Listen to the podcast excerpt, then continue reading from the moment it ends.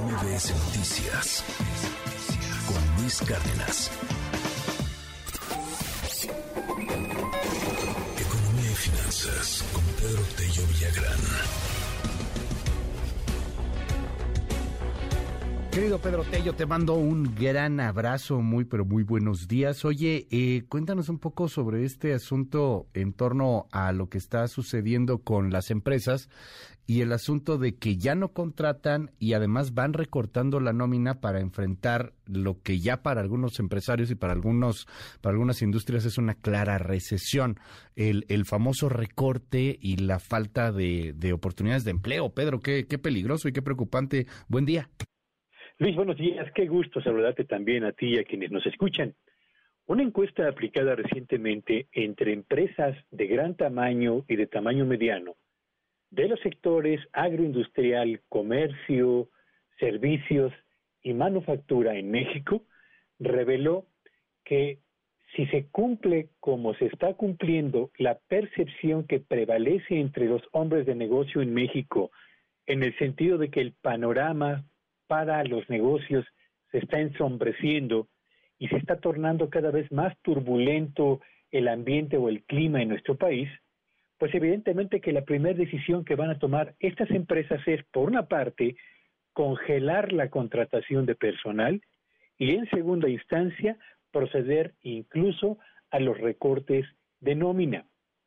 De acuerdo con esta encuesta, Luis, el 26% de los empresarios o de las empresas consultadas aseguró que la primera decisión que va a tomar en los próximos seis meses en función de lo que ocurra con el panorama para la actividad de sus eh, negocios será 26%, en el 26% el congelamiento de los planes de contratación de personal y un 34% restante señaló que además de congelar plazas, van a proceder a recortes de personal para por esa vía reducir los costos en momentos en los que seguramente las ventas se van a eh, debilitar y consecuentemente la rentabilidad del negocio eh, eh, va también a debilitarse.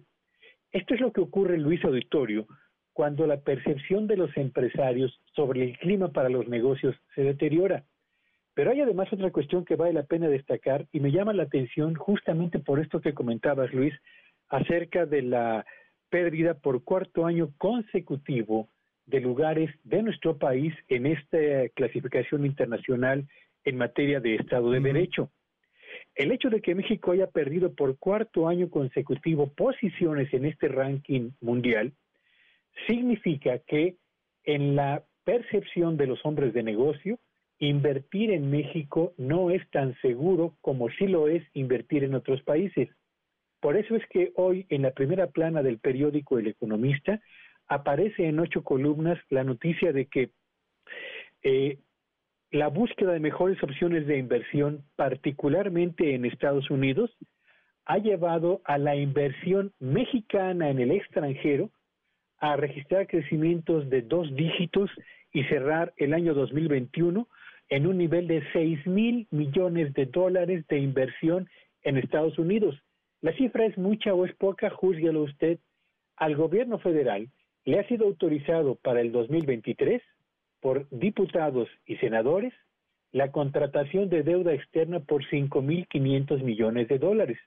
Pues bien, en el año 2021, empresarios mexicanos decidieron invertir una cifra mayor, 6 mil millones de dólares, porque perciben que allá el Estado de Derecho se cumple en mejores condiciones de lo que ocurre en nuestro país, Luis.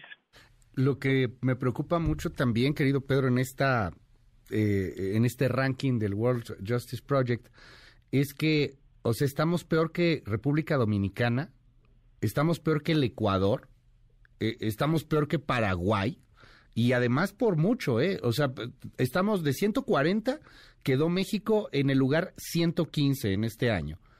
Y, vemos que, por ejemplo, Colombia eh, está en el 91, ¿no?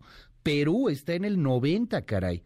Eh, o sea, en, la región misma digo, para no hacer la comparación con Estados Unidos nada más o con, con otras latitudes, este, así que, que, parecen gigantescas. O sea, Perú, Perú, por ejemplo, que es un país hermosísimo con muchas oportunidades, está muchísimo mejor que nosotros.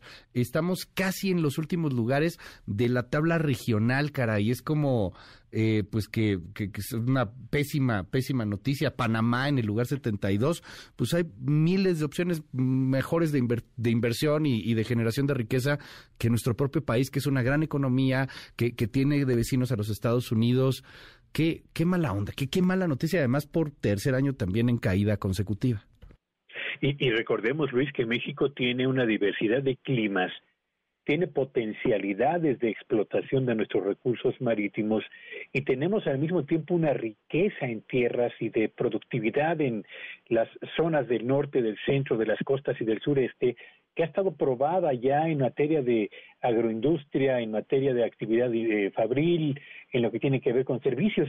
Así que somos un país que tiene potencialidades muy importantes que desafortunadamente no los aprovechamos porque el ambiente en materia de seguridad genera más dudas que certezas, porque el debilitamiento de los contrapesos gubernamentales también ha ido mermando la percepción de los empresarios y sobre todo, Luis Auditorio, porque en el fondo la inseguridad que todavía prevalece, aun cuando las estadísticas gubernamentales apuntan hacia un descenso, lo cual es, es cierto, eh, eh, también lo es que los niveles de inseguridad permanecen o prevalecen en, en, en niveles francamente muy elevados y eso desde luego que ahuyenta a los inversionistas aquí y los obliga a buscar mejores horizontes, particularmente en el vecino del norte. Gracias, Pedro. Te mando un gran abrazo y te seguimos en tu red. ¿Cuál es?